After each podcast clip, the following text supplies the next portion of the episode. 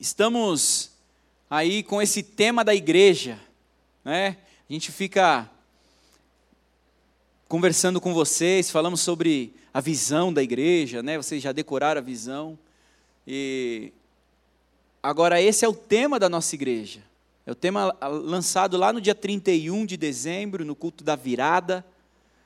E, e é um tema pelo qual estamos caminhando da origem ao destino. Há um caminho, por isso tem uma bússola ali. Né? É, esse desenho aí, essa, essa imagem intencional. Há um caminho a ser perseguido.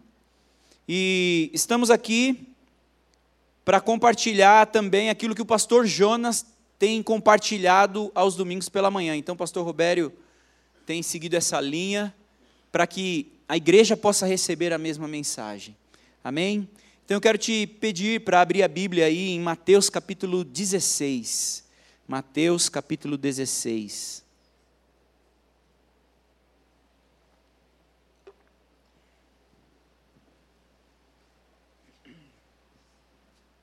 Até agora, temos falado aí, falamos, temos falado das coisas do coração. Temos a, a palavra tem sido voltada para o coração.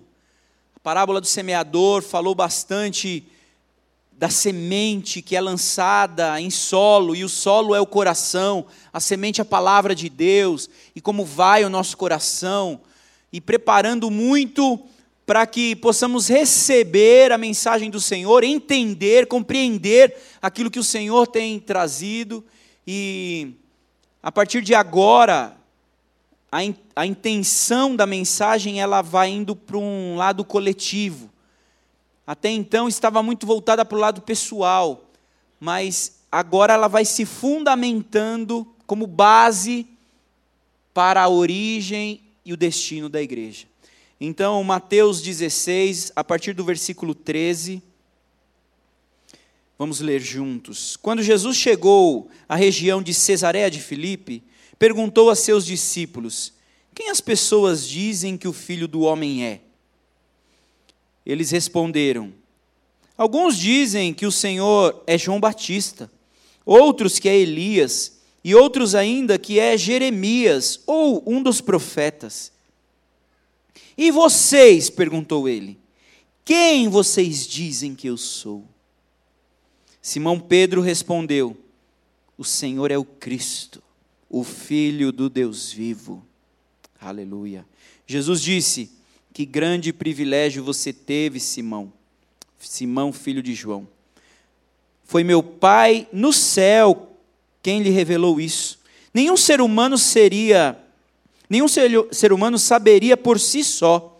Agora eu lhe digo que você é Pedro, e sobre esta pedra edificarei minha igreja, e as forças da morte não a conquistarão ou as portas do inferno. Eu lhe darei as chaves do reino dos céus. O que você ligar na terra terá sido ligado no céu, e o que você desligar na terra terá sido desligado no céu. Vamos orar? Deus de graça, Deus de amor, te agradecemos pelo privilégio de nos reunirmos nesse templo, de dedicarmos um tempo para estarmos unidos aqui, para te adorar, te engrandecer, para sermos alimentados pela tua palavra, para em comunidade, para juntos como irmãos, como família, rendermos culto a ti. Declaramos a nossa dependência total a ti, Senhor. Dependemos inteiramente do teu agir, dependemos inteiramente da tua voz. Fala conosco, Senhor.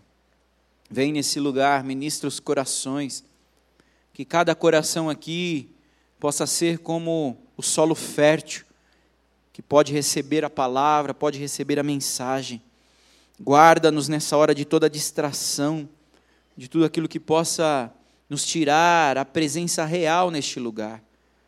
E ministra aos nossos corações em nome de Jesus. Amém.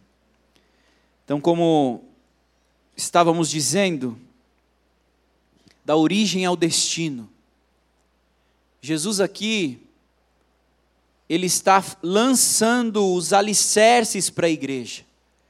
E isso a gente vai desenvolvendo durante a passagem, durante a conversa de hoje.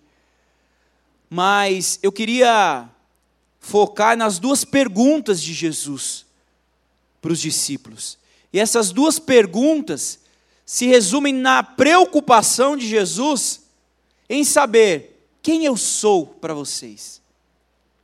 Quem eu sou para as pessoas e quem eu sou para vocês. Quem eu sou? Quem vocês pensam que eu sou? Quem vocês dizem que eu sou? Quem vocês acham que eu sou? E isso é uma pergunta muito de alicerce, de base para a igreja do Senhor. A primeira pergunta, Jesus está dizendo ali, interessante pensar antes disso, que Jesus leva os seus discípulos para Cesareia de Filipe. Cesareia de Filipe, temos aqui um professor de geografia de Israel, ele depois pode nos dar maiores detalhes.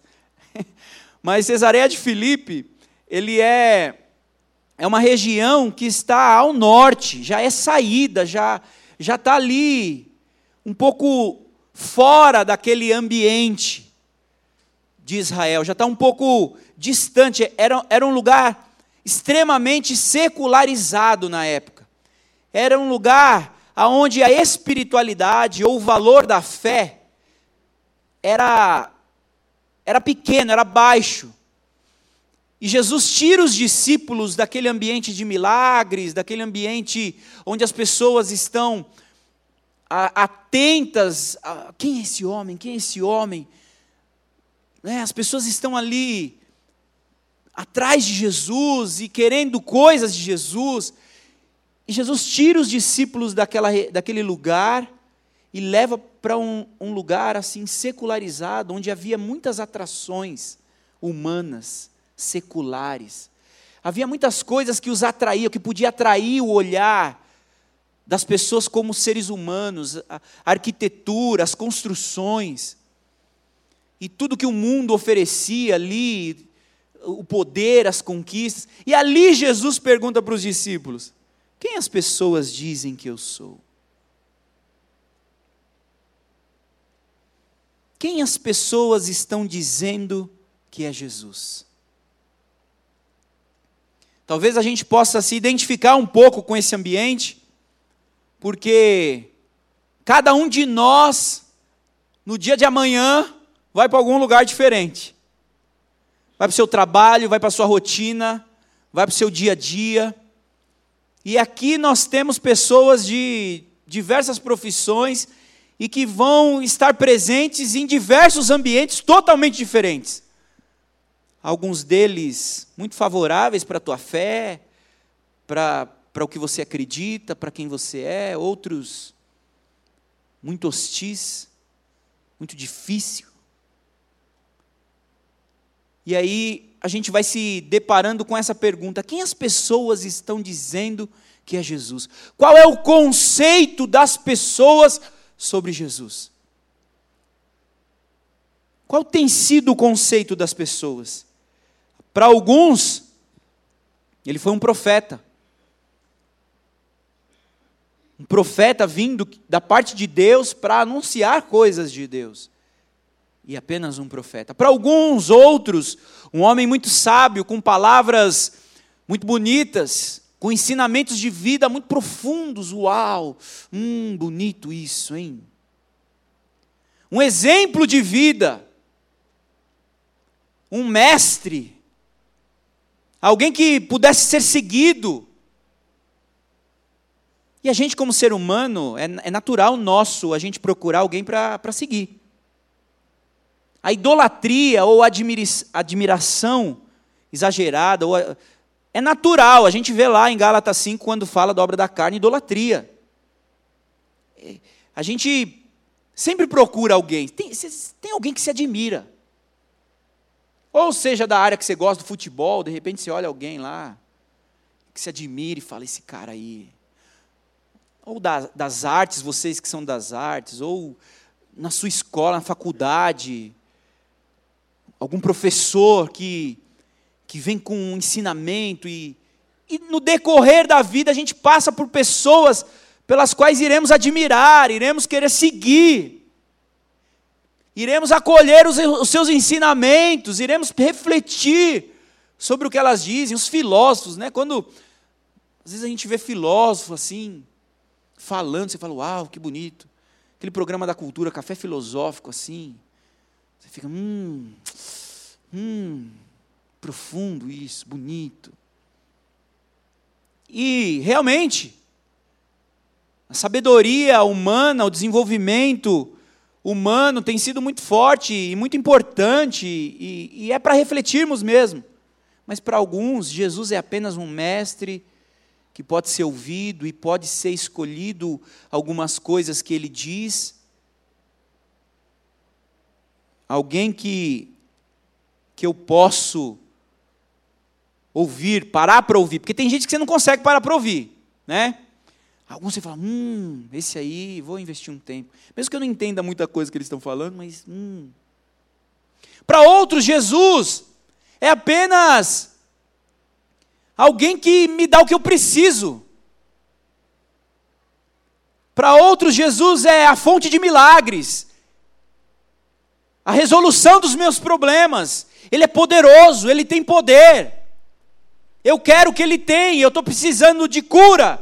Eu busco Jesus porque ele pode me curar. Eu estou precisando de um emprego, eu busco Jesus porque ele pode me dar um emprego. Eu tenho sonhos, tenho vontades, tenho necessidades, então eu busco Jesus, porque eu acredito no poder dele e eu sei que ele pode fazer. Para muitos, Jesus é só uma fonte de suprimento e de satisfação. Curas, libertação, uau, libertação. Quantas vezes a gente luta com tantos desafios e, e a gente vem, vem a Jesus. Para outros, alguém que eu posso ser abençoado. Alguém que pode me abençoar. Preciso de uma bênção. Vou buscar em Jesus. E para alguns, Jesus é só isso. Parece muito, né? Por que, que é só? Porque quando eu recebo o que eu preciso, eu já não preciso mais de Jesus. Alguns nem acreditam em Jesus, nem acreditam no seu poder, na sua grandeza. Alguns nem acreditam, até hoje questionam a sua ressurreição, até hoje estão procurando fósseis de Jesus, do corpo de Jesus. Então, há muito sendo dito sobre Jesus. Há muito sendo dito sobre Jesus. Outra coisa é que há uma confusão sobre Jesus e Deus. Para alguns, Jesus é Deus e Jesus está lá no céu junto com Deus, tão, tão, tão distante. E aí eu preciso fazer muita coisa para conseguir chegar perto de Jesus, e aí eu tenho que hum, pagar muitas promessas, mudar muito a minha vida. Ah. E aí eu, Jesus está tão longe. Porque Jesus e Deus, Deus, Jesus e todos os santos e não é uma pessoa próxima. Há muito sendo dito sobre Jesus. E aqui Jesus está demonstrando essa preocupação com o que as pessoas estão dizendo sobre ele. O que as pessoas estão conhecendo de verdade sobre ele. Por que essa preocupação? Porque ele veio para salvar a todos. E essa preocupação de Jesus está relacionada à preocupação sobre o conceito das pessoas sobre ele. E se o conceito estiver errado, todo o caminho vai estar errado. As pessoas estarão perdidas se o conceito não estiver certo. Jesus, a, primeira pergunta era para saber o que, que se os discípulos estavam atentos ao que as pessoas diziam sobre Jesus. Fica claro pela resposta que os discípulos estavam ainda, alguns estavam percebendo, mas é uma chamada de atenção para aqueles que seguem a Cristo, porque Cristo está preocupado sobre o que o mundo diz sobre ele, o que o mundo pensa sobre ele, porque ele veio para salvar o que havia o que estava perdido. Ele veio para resgatar essas pessoas que ainda não têm a consciência real sobre Ele. E isso é um alerta para nós, Igreja do Senhor. Porque muitas vezes nós estamos envolvidos na nossa vida com Deus e está tudo bem, e a gente está sendo abençoado, e as pessoas, cada um na sua, e, e tudo bem. Jesus nos, nos chama essa atenção, porque Ele está preocupado. E como discípulos, é importante que, que estejamos também preocupados. A obediência a alguém está inteiramente ligado ao grau de autoridade que damos a esse alguém. Então a obediência a Jesus está inteiramente ligada à autoridade que damos a Jesus e que essas pessoas dão a Jesus. Então a gente entende nessa pergunta: quem as pessoas dizem que eu sou? A gente entende que Jesus está atento, porque há muita mentira sendo dita sobre Jesus. Há muita distorção sobre Jesus. Muita coisa tem sido realmente contaminada sobre a história, o poder, a grandeza de Jesus. Muita coisa tem sido questionada sobre Jesus. E aí alguns dizem que ele é um profeta, outros dizem que ele é, é, é interessante que, que aqui fica uma ideia.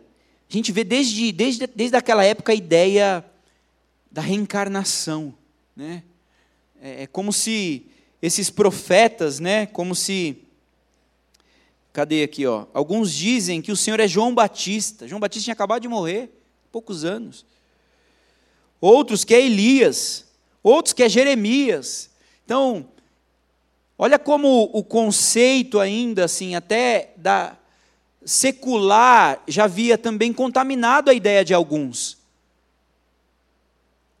Essa ideia de que o espírito desses havia tomado, estava ali em Jesus.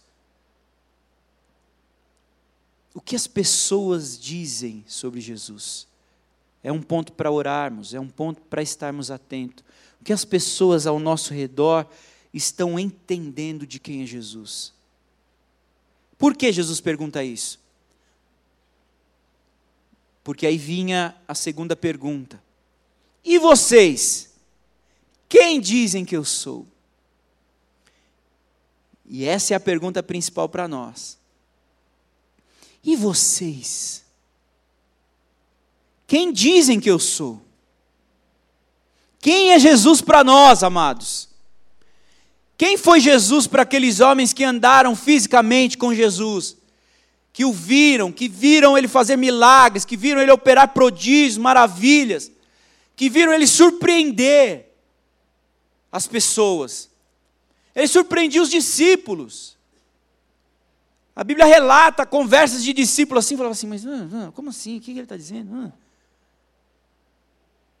Na humanidade, eh, mas eles foram conhecendo ali vendo, tocando.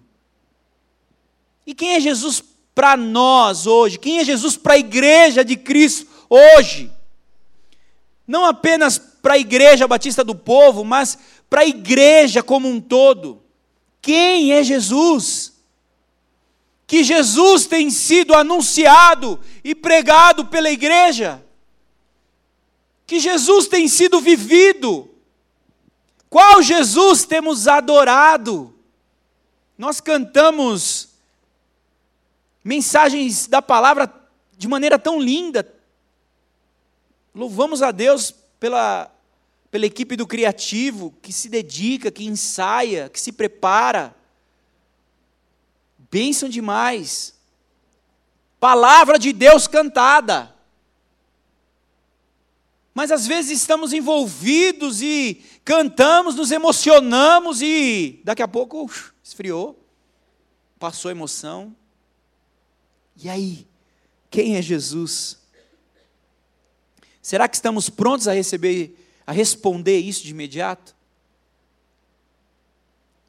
Será que se alguém te perguntar quem é Jesus para você, você sabe responder? Será que nós hoje sabemos responder quem é Jesus? Todos nós, como igreja do Senhor, precisamos estar atentos a isso, porque é algo que faz parte da base da nossa fé, é fundamento da nossa fé. Porque, de novo, em relação ao conceito, se o conceito sobre Jesus estiver errado, estaremos no caminho errado. Se o nosso conceito, nós, que dizemos ser igreja, que nos denominamos igreja de Cristo, se o meu e o teu conceito sobre Cristo estiver errado, podemos estar perdidos, mesmo fazendo parte da IBP, mesmo tendo sido batizados, mesmo frequentando o culto. Sabe por quê? Porque para muitos também Jesus é apenas um líder religioso. É aquele que estabeleceu a religião verdadeira e eu vou seguir. É apenas o líder da sua religião. É o líder da sua doutrina de fé, de conduta.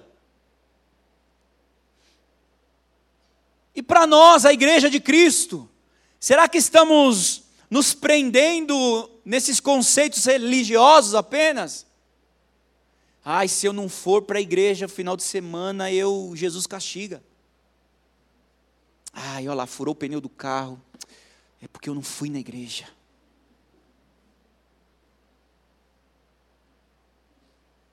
Fui mal na prova. Oh, é que eu orei pouco. Que conceito eu tenho sobre Jesus? Porque o conceito que nós temos sobre Jesus, ele vai determinar o relacionamento que temos com Ele. Se o tivermos apenas como um abençoador, só quando a gente precisar a gente vai buscar. Ô oh, Jesus, me ajuda aí nessa prova, porque o senhor sabe, eu não estudei, né? Precisei sair com o pessoal, precisei fazer alguma coisa mais legal. Não que Jesus não possa ser chamado nesses momentos, ele é socorro presente na hora da angústia. Na hora que o seu chefe te chama, né? Tem gente que fala assim: Ó, oh, você pode ir na minha sala, por favor? O cara.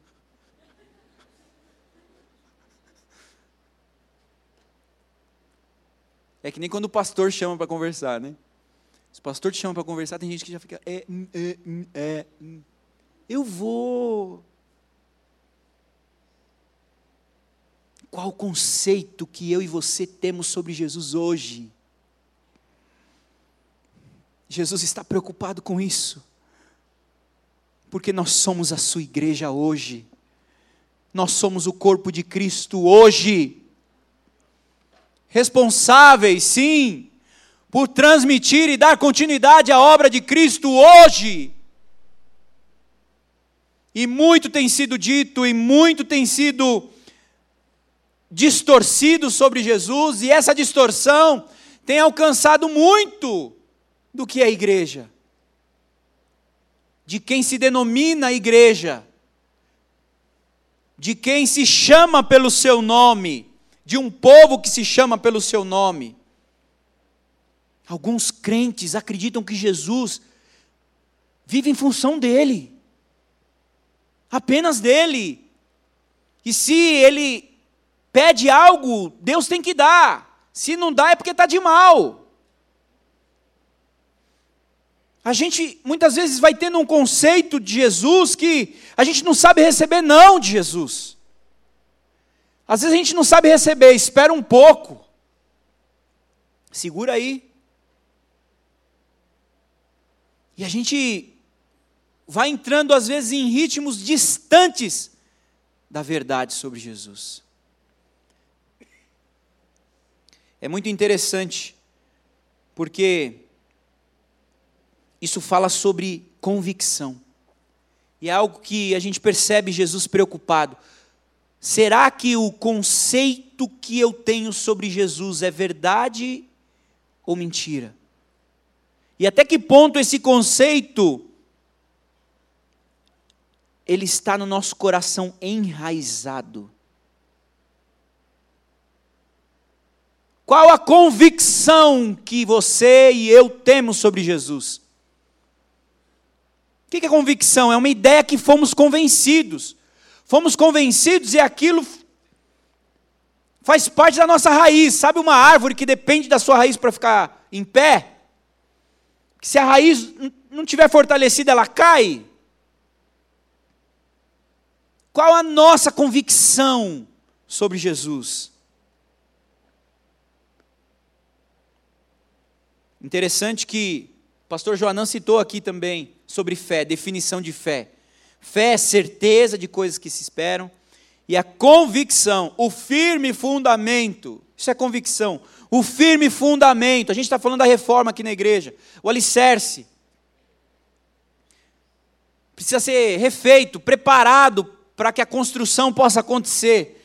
Precisa de um firme fundamento, precisa ser estudado, precisa ser investido conteúdo, conteúdo certo, com conteúdo estudado, calculado para que o prédio cresça. Convicção, firme fundamento. E aí, pensando nos tempos de hoje, eu queria pensar um pouco sobre convicção versus excesso de informação. Você sabe que a era que a gente vive hoje, nunca ninguém recebeu tanta informação quanto nós recebemos hoje. Talvez você já possa ter olhado para o seu WhatsApp algumas vezes. A gente às vezes não consegue ficar duas horas cultuando a Deus sem olhar o WhatsApp. Para você parece um crime colocar no modo avião. Silencioso, no. Dá uma sensação ruim, né? Parece que assim, dá um vazio. E se precisarem de mim? Quem vai precisar, irmão?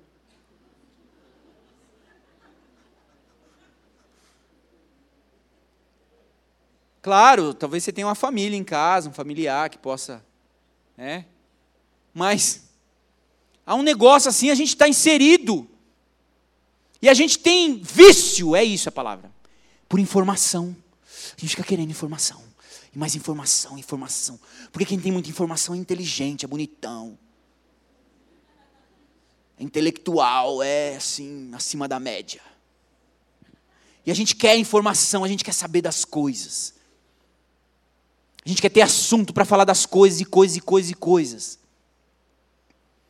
A quantidade, muita informação na cabeça, permite com que nenhuma delas se aprofundem todas ficam superficiais, todas ficam rasas, porque é importante a meditação, é importante investir tempo pensando, repensando e firme fundamento, é, é investir para que aquilo se torne um firme fundamento. E hoje, a gente vive assim a era do raso, tudo é muito raso.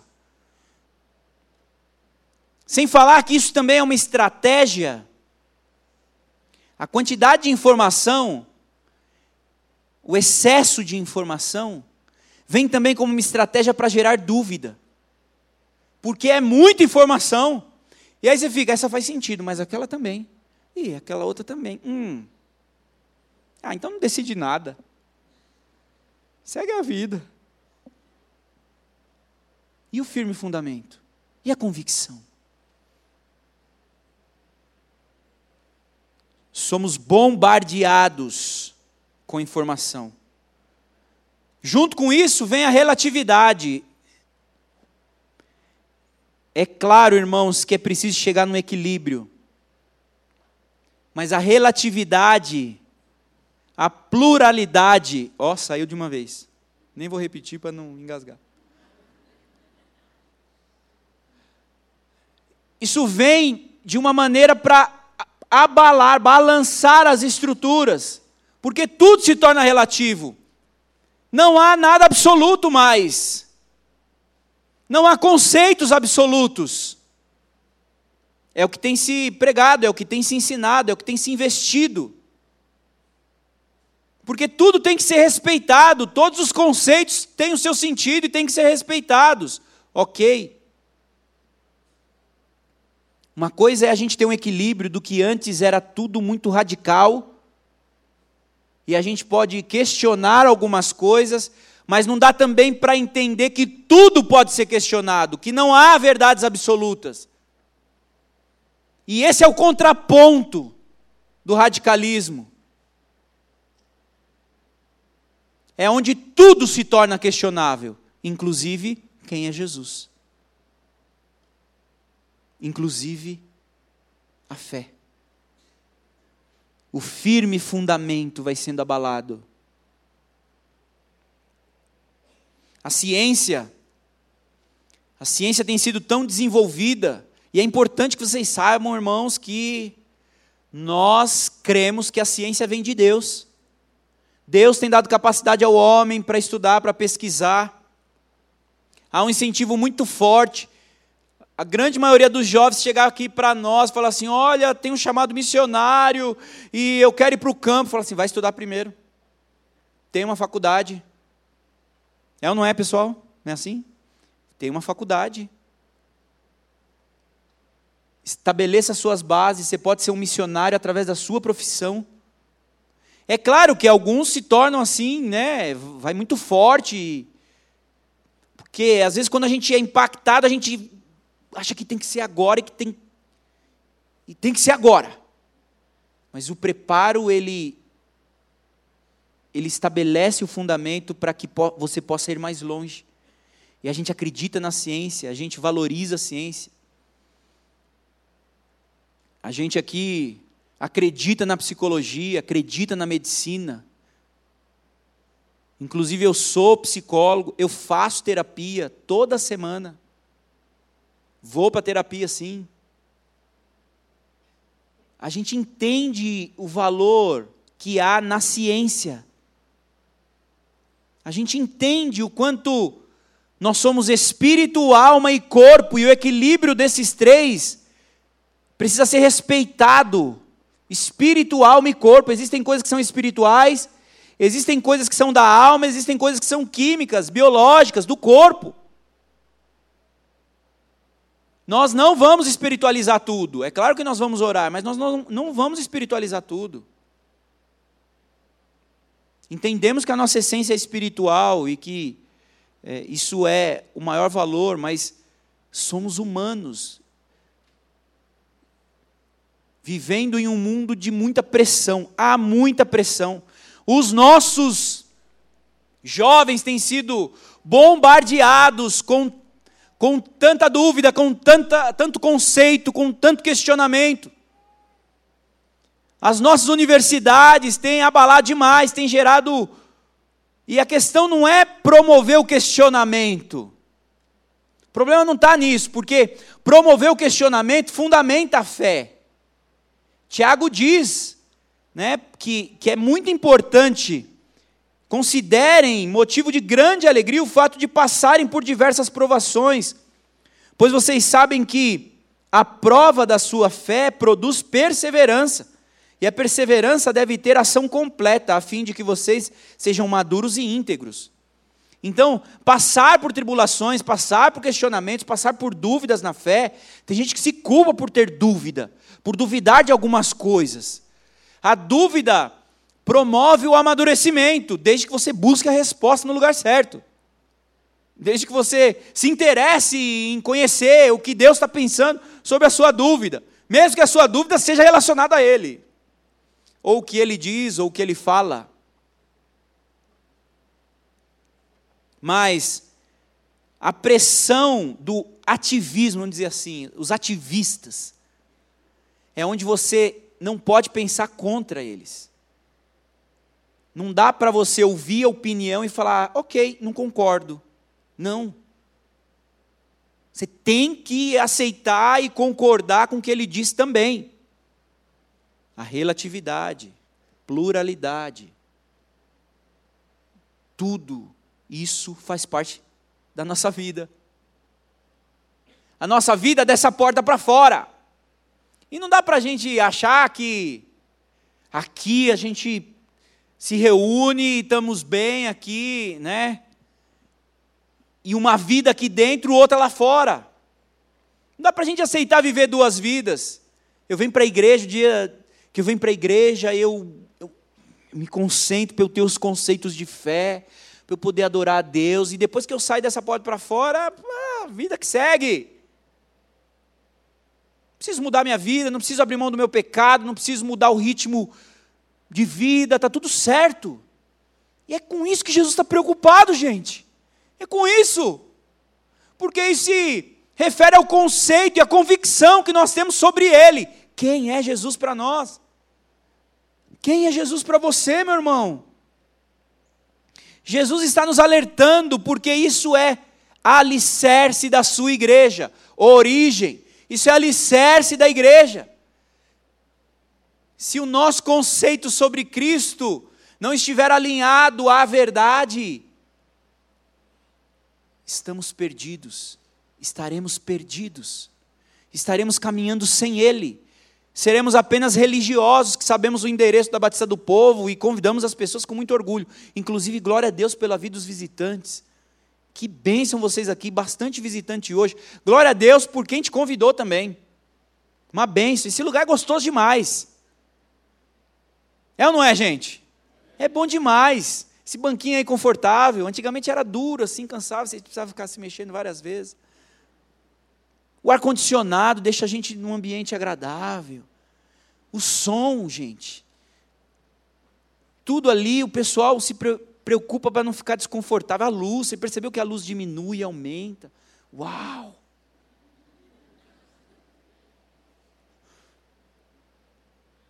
Uma luz para a hora da música, outra luz para a hora da palavra. O culto é preparado com carinho para a glória de Deus. As músicas são separadas em oração com a mesma mensagem. Para quê? Para edificação do corpo. Os dons sendo usados para edificação do corpo. Para quê? Para que você seja igreja relevante nessa terra. Para que nós, como igreja, sejamos aquilo que Deus estabeleceu para nós. Não é para a gente vir aqui achar que está tudo bonitinho e cumprimentar as pessoas, ok, cumpri o meu papel, bati o meu cartão com Deus. Olha lá, Deus, semana que vem, essa semana, preciso de uma bênção aí. Fui na igreja, hein? Até chorei, Senhor. Dei o dízimo. Tudo isso se refere ao conceito que temos sobre Jesus.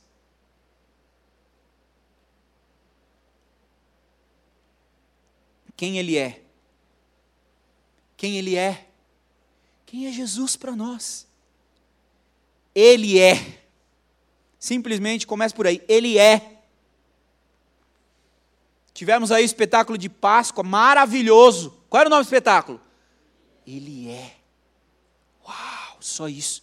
Ele é. E não há outro como ele, porque nenhum outro é como ele é. 100% homem, 100% Deus. Ele é o Rei dos Reis, Senhor dos Senhores. Cantamos aqui. Tua igreja canta a ti. Ergue a voz para declarar, um só povo a proclamar, bem alto, bem alto e bem alto. Uh, e a gente vai assim, bem alto. Rei dos reis, Senhor dos senhores, seja entronizado Rei dos reis. Que Ele seja o rei do teu, da tua conta bancária, que Ele seja o rei de todos os teus bens, que Ele seja o rei de todos os teus diplomas, de todos os rótulos que, que se estabelecem sobre a tua vida, que Ele seja o rei no seu coração de tudo aquilo que te faz se orgulhar, que Ele seja o rei na nossa vida de tudo aquilo que faz nos sentir superiores aos outros, que Ele seja o rei mesmo diante de todas as dúvidas, todos os conceitos abalados, independente do momento que você esteja, Ele é o Rei, Ele é o Cristo. Qual foi a revelação de Pedro? Eu imagino essa conversa aqui de Jesus.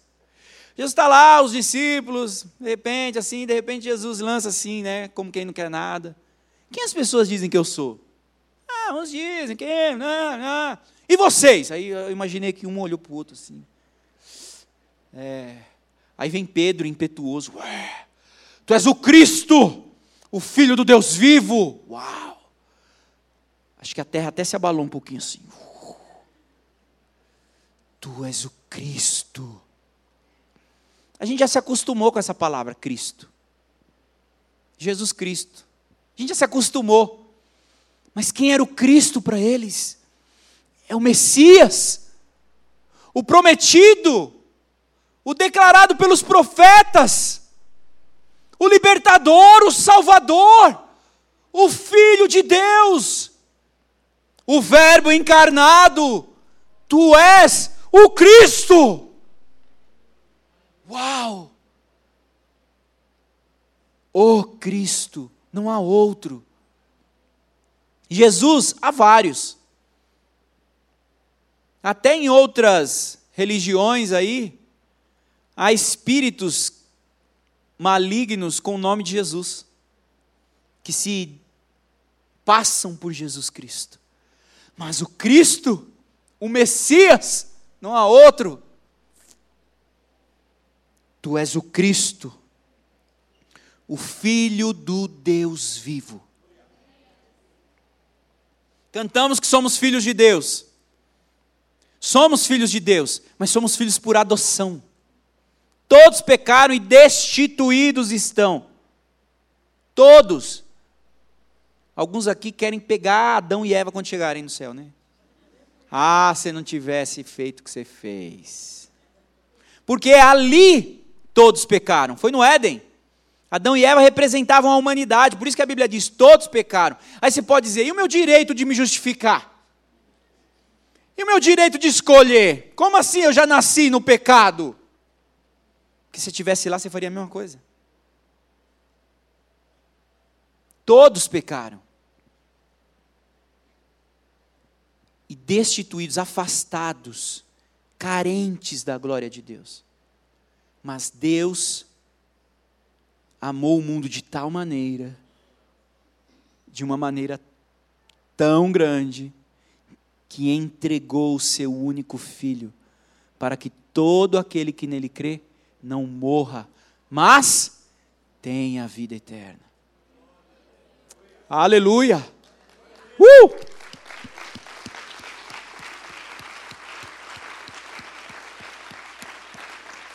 Veio de Deus. O homem não conseguiria chegar a Deus por vontade própria, por esforço, por boa moral, por boa conduta. E é interessante que para alguns a, a consciência sobre ser filho de Deus está relacionado à conduta moral. Nós somos filhos de Deus, filhos por adoção. Quando? Quando reconhecemos Jesus como único. Mas o filho legítimo é apenas Cristo. O filho com, digamos assim, o gene do pai, com a cara do pai. Tanto é que a Bíblia fala, ele é o Verbo encarnado. Colossenses diz que toda a plenitude do Pai está no Filho. Tudo que está em Deus estava em Cristo. Quando os discípulos, aqueles que caminhavam com Jesus e já tinham, né, às vezes conhecendo um pouco mais, mostra-nos o Pai. Aí ele falou assim: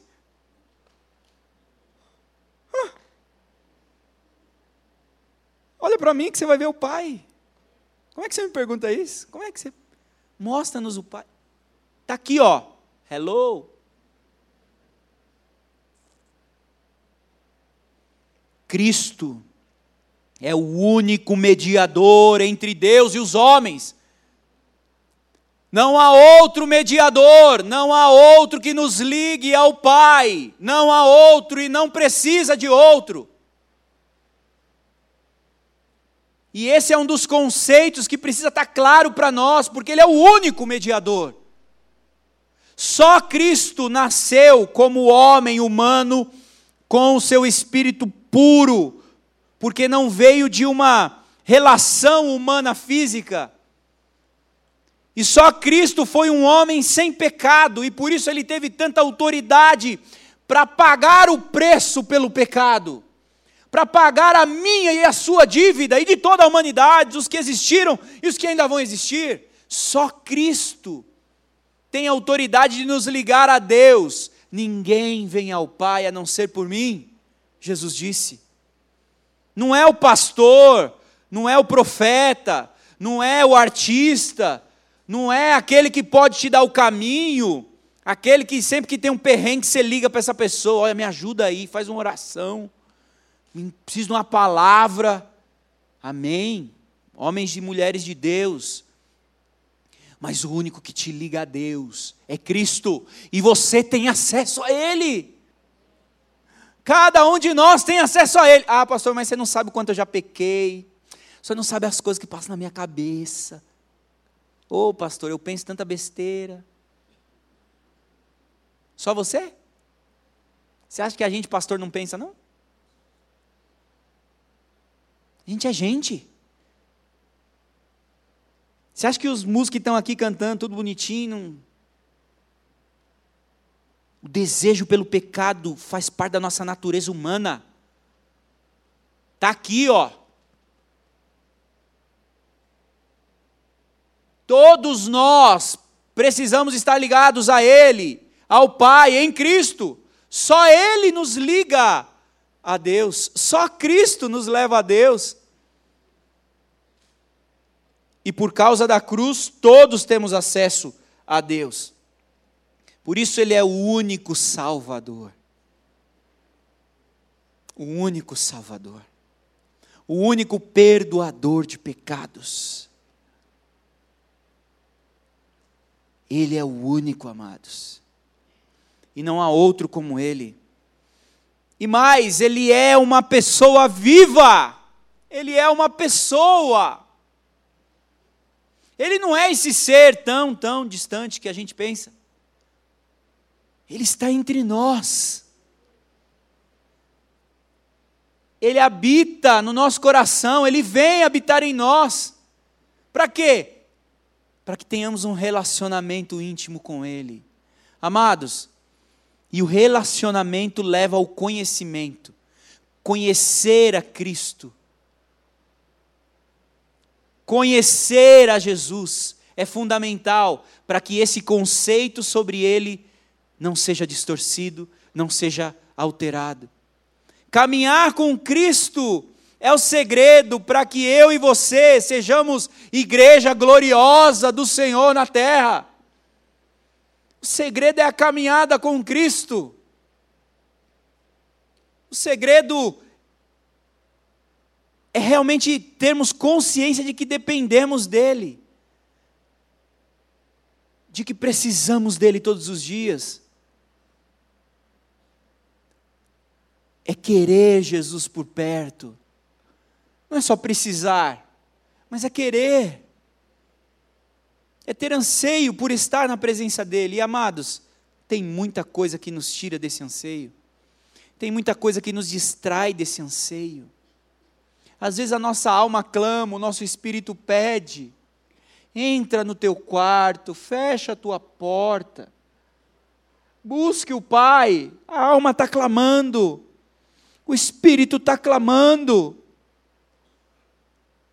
Mas tem tantas distrações, tem tantas coisas que vêm nos tirar a vontade, o planejamento disso acontecer.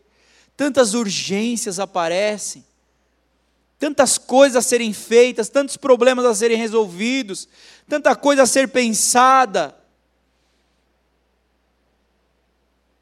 E a intimidade com o Senhor vai se afastando.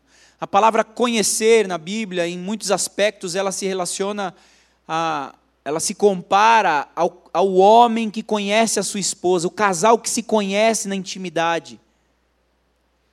Através de uma relação íntima, tanto física, sexual, quanto de alma. Depois de um tempo de casado assim, você olha para a pessoa, você sabe. Ou você, você, aí na família, você que tem relacionamento com seu irmão, com seu pai, de olhar você sabe como ele está, se está bem, se não está. Está favorável, se não está? Conhecimento, intimidade, relacionamento. E foi para isso que o Senhor veio, para que fôssemos salvos, e enquanto estivermos aqui, para que, que continuemos cantando e declarando, e unidos e proclamando o seu grande amor.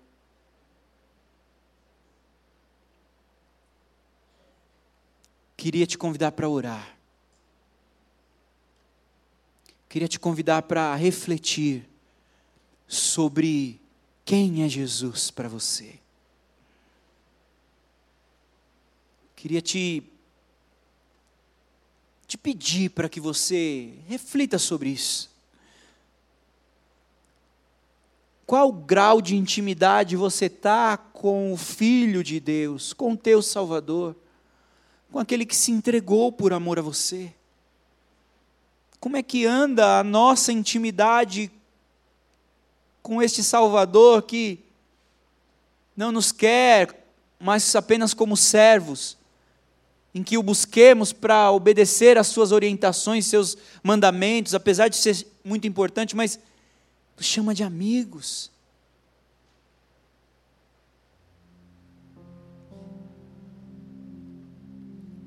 Vem, Espírito de Deus, toca os nossos corações fala aos nossos corações.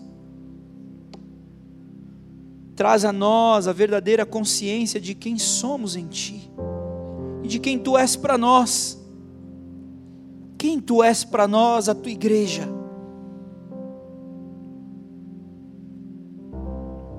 Reconhecemos que muita informação tem gerado dúvida, muitos conceitos têm questionado a tua verdade, a verdade que talvez tenha tenhamos aprendido na infância e depois que crescemos, tantas coisas mudaram. Descobrimos tantas outras coisas que nos fizeram pensar diferente, diferente sobre tantas coisas que se referem à igreja, a forma da igreja ser, sobre a religião, até que ponto estamos sendo apenas religiosos, ou, ou estamos chamando Senhor, restaura em nós essa noite a tua verdade, a verdade sobre quem tu és, em nome de Jesus.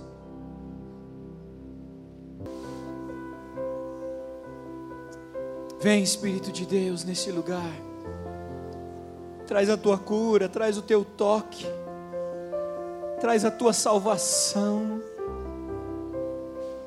Eis aqui os nossos corações, homens e mulheres, rendidos a Ti, Senhor, entregues inteiramente a Ti. Que nada, nada nos impeça, nenhum cantinho do nosso coração, da nossa mente, nos impeça de ser totalmente Teu, totalmente Teu e de te ter como totalmente nosso, único, exclusivamente Salvador, libertador, perdoador, restaurador.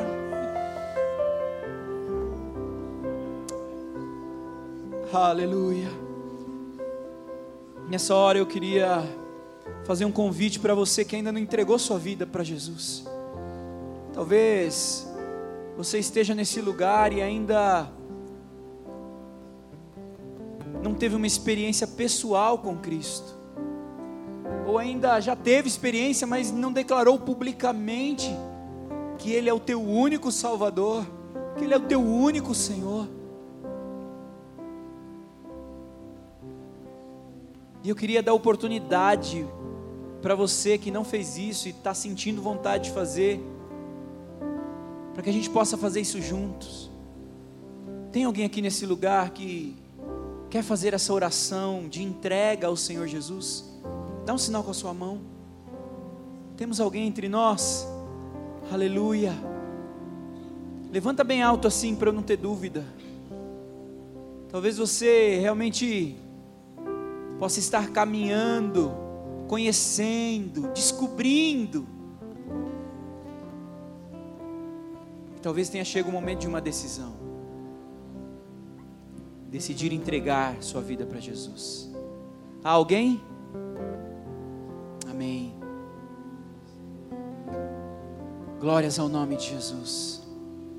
Meu amado, vá para essa semana buscando a Deus como fonte da tua vida, buscando o Senhor Jesus como fonte do teu relacionamento com o Senhor, com Deus, com o Pai. E preocupado, atento para todos os conceitos que você possa ter distorcidos sobre a pessoa de Jesus. O Espírito de Deus vai te revelar, o Espírito de Deus vai te mostrar, para que isso gere arrependimento, para que isso gere maturidade, para que isso gere novas experiências em quem Ele é de verdade. Que todos os conceitos na nossa vida distorcidos possam ser trabalhados pelo Pai e pelo Espírito de Deus, em nome de Jesus. Amém? Deus abençoe a tua vida, vá na paz do Senhor Jesus, em nome do Pai, do Filho e do Espírito Santo. Amém. Dá um abraço gostoso na pessoa que está do seu lado e profetiza algo sobre a vida dela. Isso.